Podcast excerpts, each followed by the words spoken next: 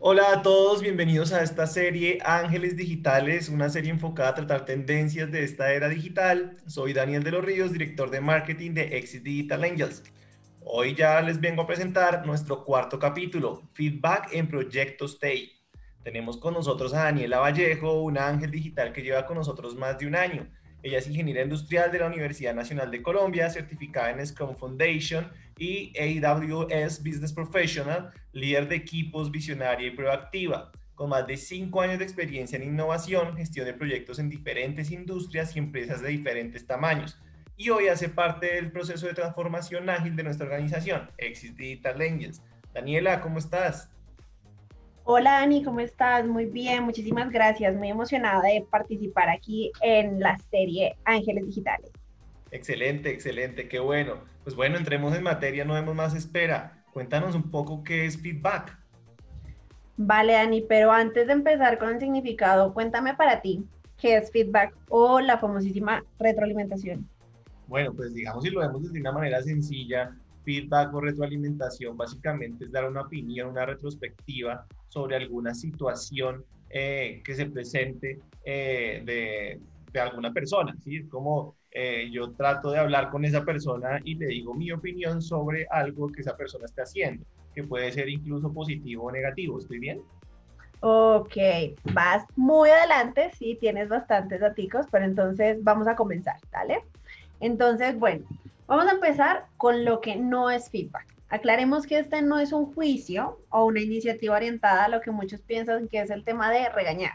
No, la idea es que las personas escuchen la palabra del otro, precisamente como tú lo dijiste, sobre algo que están haciendo, pero un sentido de mejora, un sentido de progreso.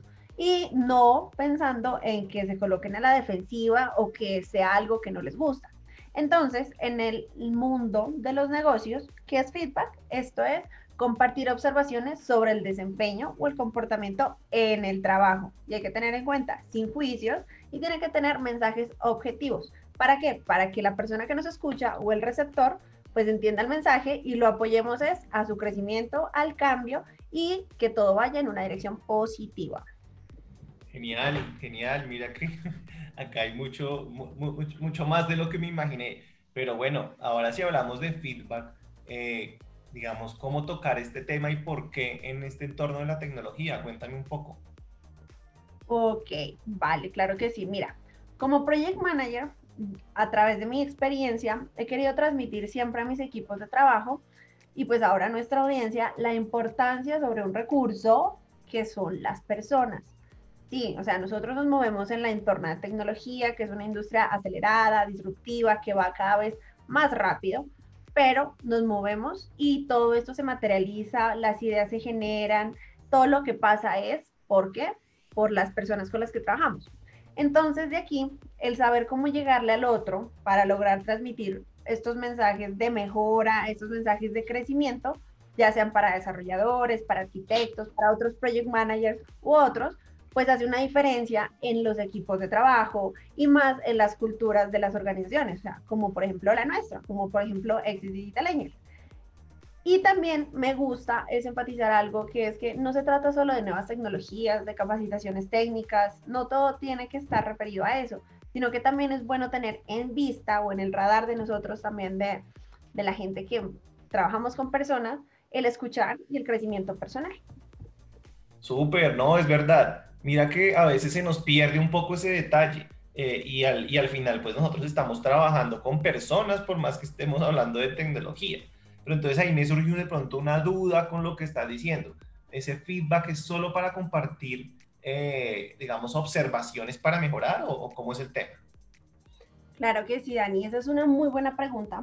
Y antes de responderla, es importante que recordemos que el feedback se utiliza en ambientes de negocio, no depende de una industria, no quiere decir que solo pasa aquí en tecnología, sino que pasa en todas las industrias, en las organizaciones, ¿listo? Y con relación a que el feedback bueno o malo, pues mira, la retroalimentación constructiva tiene ese mix de ambas. El ideal es dar un mensaje positivo y un mensaje correctivo o de mejora, no negativo, sino más bien llamarlo correctivo o de mejora, en donde en, esa, en ese feedback constructivo, destacar aquello que las personas están haciendo bien o que se está materializando de forma correcta y pues que a su vez les compartimos qué es lo que deben mejorar. Por ejemplo, para darte un ejemplo claro, en la semana pasada tuve una entrega de unos diseños de un proyecto de desarrollo de software. Estos estaban muy bien elaborados, un diseño súper chévere, ideas nuevas, pero hubo un problema y es que no se realizó la entrega a tiempo. Entregamos al cliente, pero entregamos eh, fuera del deadline, obviamente con la albura, pero no se cumplió la planeación que teníamos.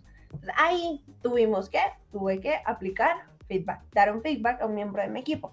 Y te voy a dar como el ejemplo de mensaje que le di, que fue un tema como un ejemplo. Muchas gracias por tu entrega. Los diseños están muy bien elaborados, pero ten en cuenta las fechas de entrega. No entregamos a tiempo.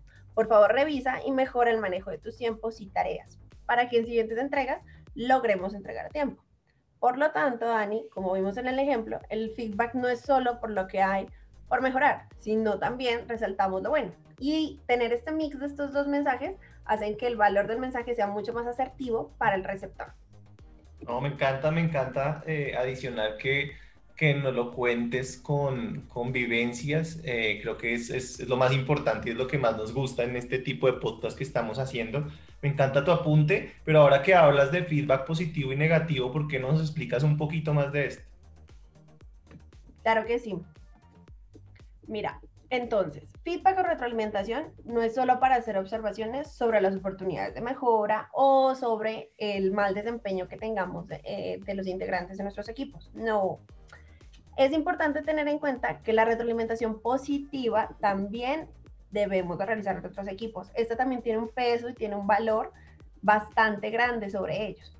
En sí, el feedback correctivo, podríamos decir que es el negativo entre comillas, tiene como objetivo cambiar y mejorar una conducta inadecuada que está pasando con alguno de nuestros miembros de equipo en torno o cambiarlas hacia prácticas o digamos que mm, eh, acciones más productivas. Mientras que el positivo nos sirve es para reforzar, como te decía, esas conductas, patrones, prácticas que ya marchan bien, porque la gente también hace cosas buenas, o sea, hacen su trabajo bien y, y se destacan por diferentes cosas. Entonces, como tienen resultados, eso tiene un impacto positivo y también hay que resaltar. Entonces, espero haber resuelto tu duda, caballero. claro que sí, pero voy a ahondar un poquitico más. Vamos a ver, y entonces ese feedback eh, es como esas evaluaciones de desempeño, lo podemos eh, ver así. Este hombre le gustan los datos curiosos, ¿no? vale, claro que sí. Mira, entonces, vamos con esta pregunta.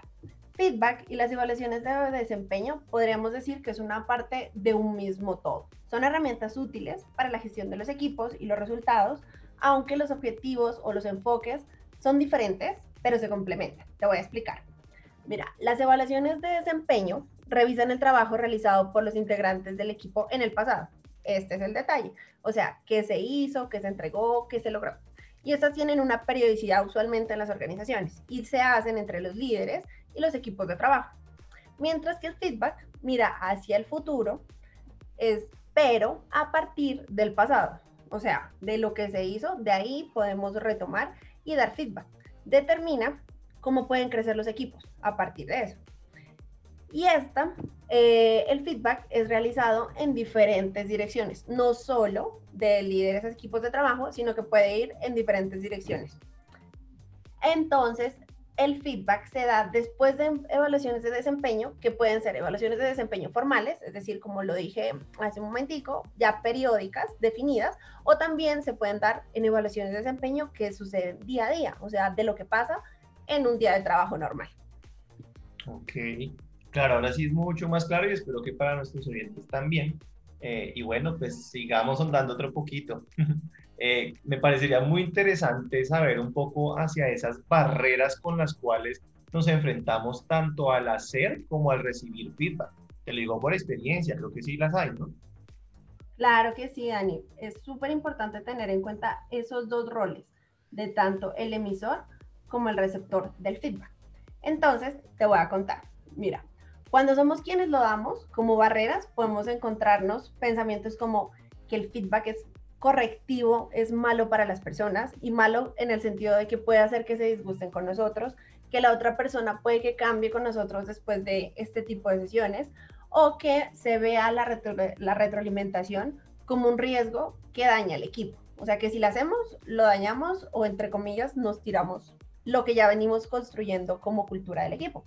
Y cuando somos quienes recibimos feedback, entonces como barreras, lo que nos encontramos es la, a la tendencia a racionalizar, o sea que pensamos mucho lo que nos dicen, las observaciones o las recomendaciones que nos hacen, a que se nos va a disminuir la autoestima, es decir, que están yendo no hacia la parte profesional, sino hacia la parte personal, o también a sentir que los otros nos van a tener envidia, por ejemplo, ante un feedback positivo, que también pasa. O sea, si a ti te dicen que las cosas van bien, a veces uno como que siente, porque también hablo de la experiencia en algún momento, eh, los otros van a tener envidia o que los otros también van a, a, sentir como algo con, en contra de nosotros.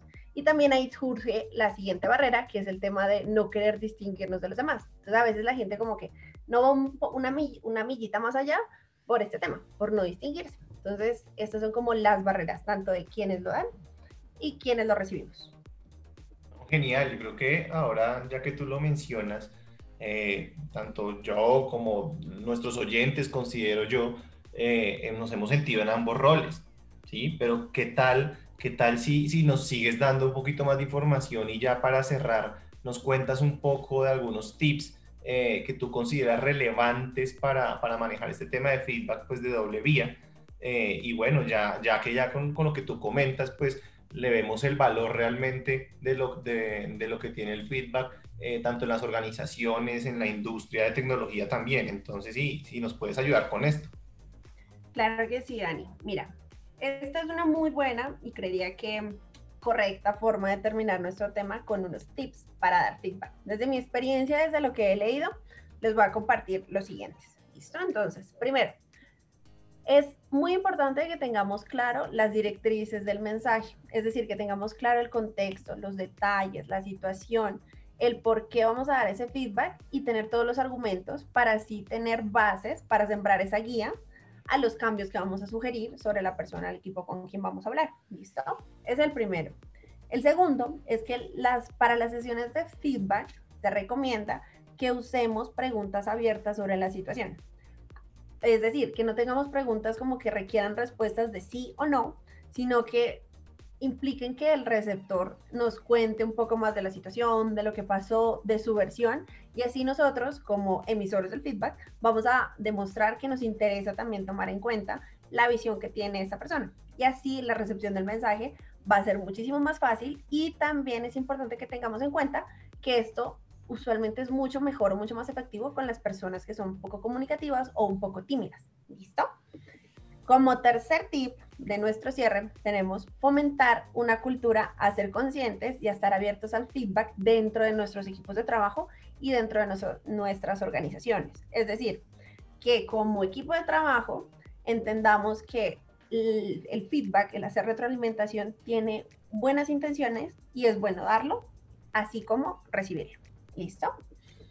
Como cuarto tip, tenemos lo importante de aplicar la retroalimentación constructiva, lo que mencionamos por allá hace unos momenticos acerca de la parte del feedback positivo y feedback correctivo, para no solo enfocarnos en las partes relacionadas con el mal desempeño, sino también resaltar lo positivo y pues ser mucho más correctivos, eh, digo, mucho más em, concretos y mucho más objetivos para las mejoras que le podemos proponer a nuestro equipo, ¿vale?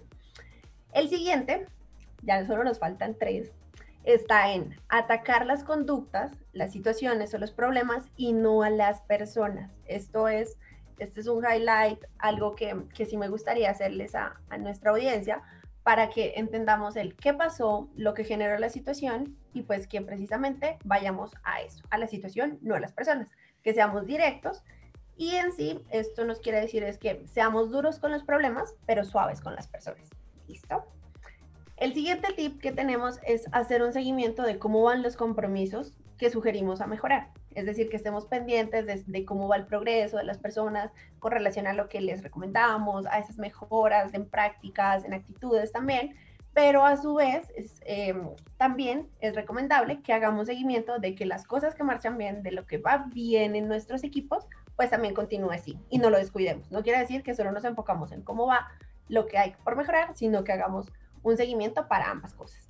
Y para cerrar, el tip está en cuándo no dar feedback. Cuando estamos alterados, quien lo da o quien lo recibe no es una buena idea, al contrario, es una mala idea, podríamos decir. Y de igual manera, si no hay claridad en la, situación o en el contexto sobre el cual vamos a dar feedback, no tenemos evidencias, pues lo mejor es no darlo o recolectar toda esta información y después sí pensar en darlos. Estos, como les comenté, son algunos tips, hay muchos más, pero yo creería que tenemos más canales digitales sobre los cuales podemos continuar compartiéndoles a nuestra audiencia y a nuestros seguidores este tipo de temas. Entonces yo creo que dejamos tela por cortar, Dani. No, Daniela, muchísimas gracias. Claro que sí. Yo, yo considero que ya con estos tips que nos das eh, tenemos pues muchísimo material. Entonces yo creo que... Por ahí, perdóname, caballero. Un último comentario y cerramos, ¿vale? Y este último comentario que se me estaba pasando es que es importante que yo sé que muchos de, nuestros, de nuestra audiencia pertenecen al sector de la tecnología, pues tengamos en cuenta este tema del feedback constructivo, porque este nos puede ayudar a convertirnos en organizaciones más humanas que aprenden y por lo tanto más atractivas para los nuevos integrantes de, de nuestros equipos. Y así aportamos mucho a disminuir ese índice de rotación que suele moverse bastante en nuestra industria de tecnología. ¿Listo? para que lo tengamos en cuenta, el valor que puede llegar a tener en nuestra industria. Listo, caballero, ya. No, genial, genial y cada vez mejor tu cierre porque es, es, donde nos damos cuenta que la tecnología avanza, cada vez toma más relevancia en las organizaciones, pero al final las organizaciones no serían las organizaciones sin las personas. Entonces es muy importante tener presente esto. Eh, a veces nos enfocamos o nos encerramos en, en, ciertos desarrollos tecnológicos y olvidamos que detrás de esto hay personas que lo hacen posible. Entonces Gracias, eh, Daniela, por esto. Ha sido un gusto. Espero tenerte pronto para que nos cuentes más de temas relacionados con esta era digital, basado en tu experiencia como Project Manager. Entonces, eh, de nuevo, muchas gracias. A todos nuestros oyentes, recuerden que, recuerden que somos Exis Digital Angels, una empresa de tecnología experta en talento en tecnología que ayuda a otras empresas a llevar a cabo sus, sus iniciativas digitales a través del agilismo.